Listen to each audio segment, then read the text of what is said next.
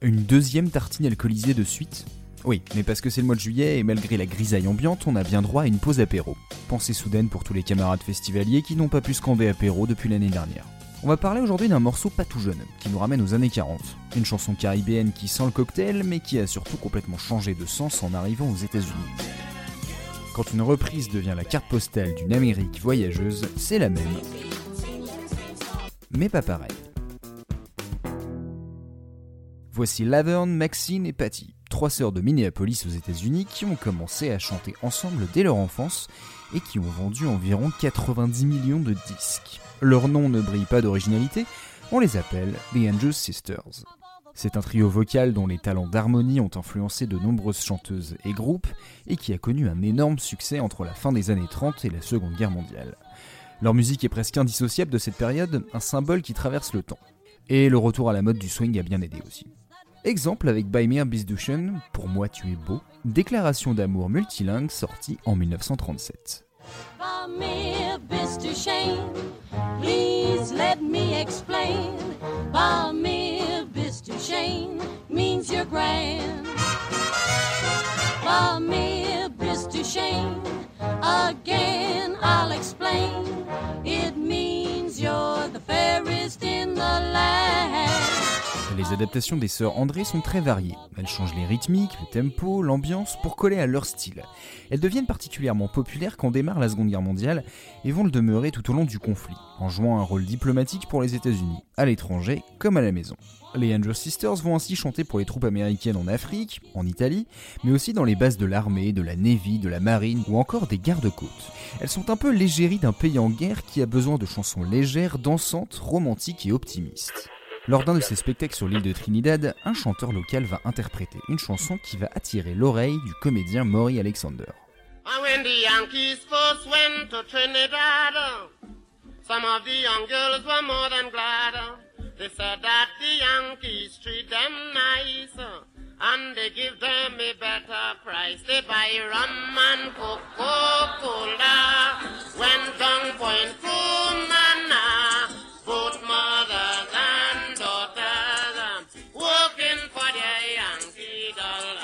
Sommes en 1943 et c'est donc Lord Invader qui vient d'interpréter Rum and Coca-Cola.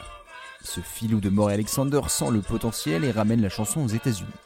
Et comme de par hasard, le texte atterrit chez les Andrew Sisters en octobre 44. D'après Patty, nous avions une date d'enregistrement et on nous a apporté la chanson la nuit d'avant. On la connaissait à peine. Et quand on a été en studio, on avait un peu de temps en plus, donc on l'a rajouté. C'était un peu miraculeux. On n'avait rien écrit et on a improvisé l'arrangement.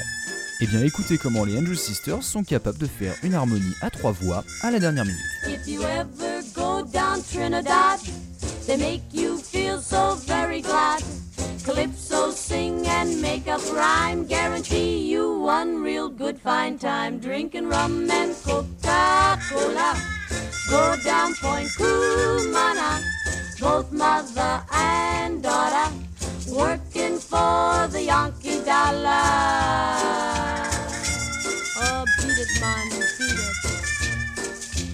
Yankee come to Trinidad, they got the young girls all going mad. Young girls say they treat them nice, make Trinidad like paradise, drinking rum and Coca-Cola. Go down Point Cumana,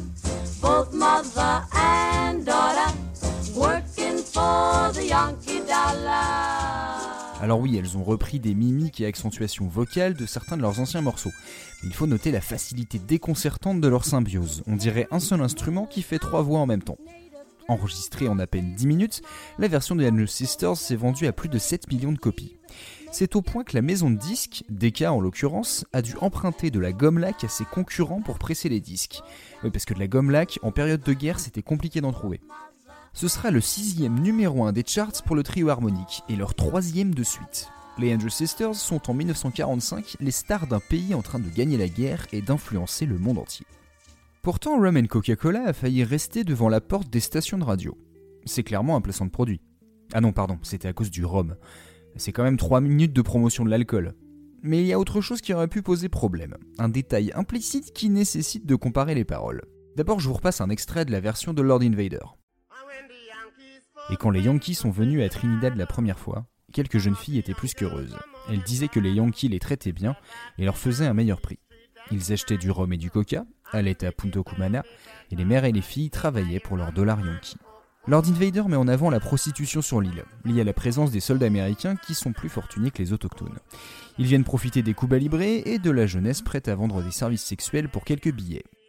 La version américaine, retapée par Maury Amsterdam, est vidée d'une partie de son commentaire social et met en avant plutôt le côté paradisiaque de Trinidad. Si vous descendez à Trinidad, ils vous font vous sentir tellement bien, chanter le calypso et faire des rimes vous garantissent un très bon moment.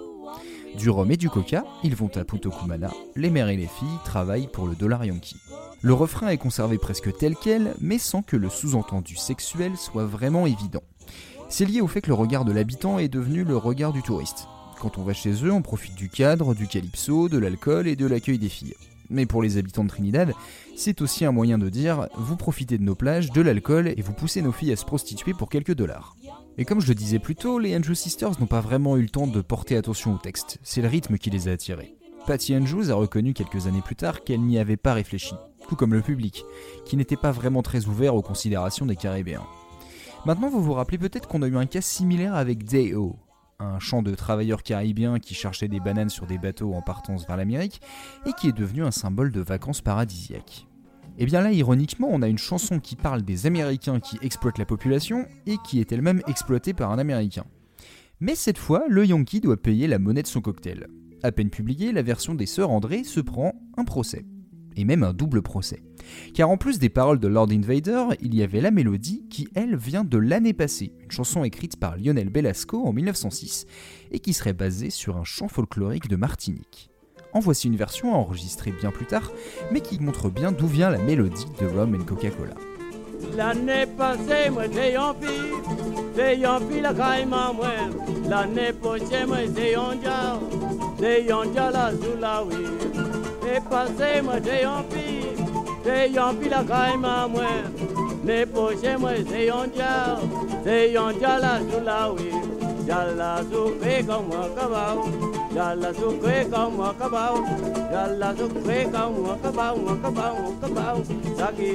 Finalement, en 1948, au bout de trois ans de bataille judiciaire, les plaignants l'emportent. Ils toucheront des droits, même si Maury Amsterdam gardera le copyright de la chanson.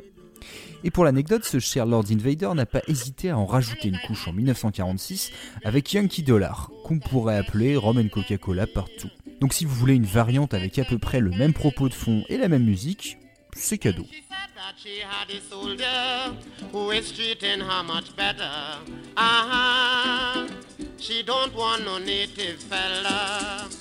She told me plainly, she love Yankee money.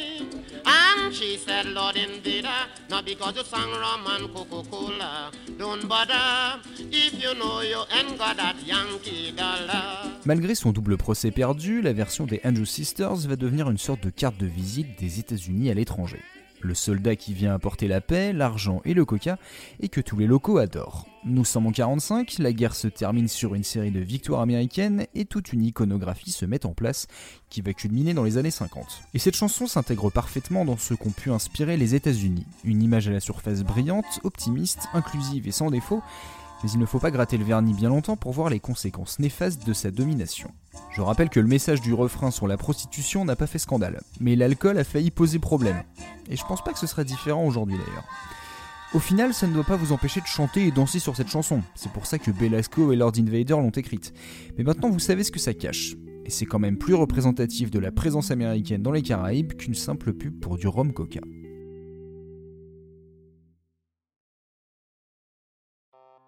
Tartine Ta Culture est membre du label Podcut, une maison qui aime faire du son mais surtout avec passion. Vous aimez goûter un peu de tout? Alors Podcut est fait pour vous.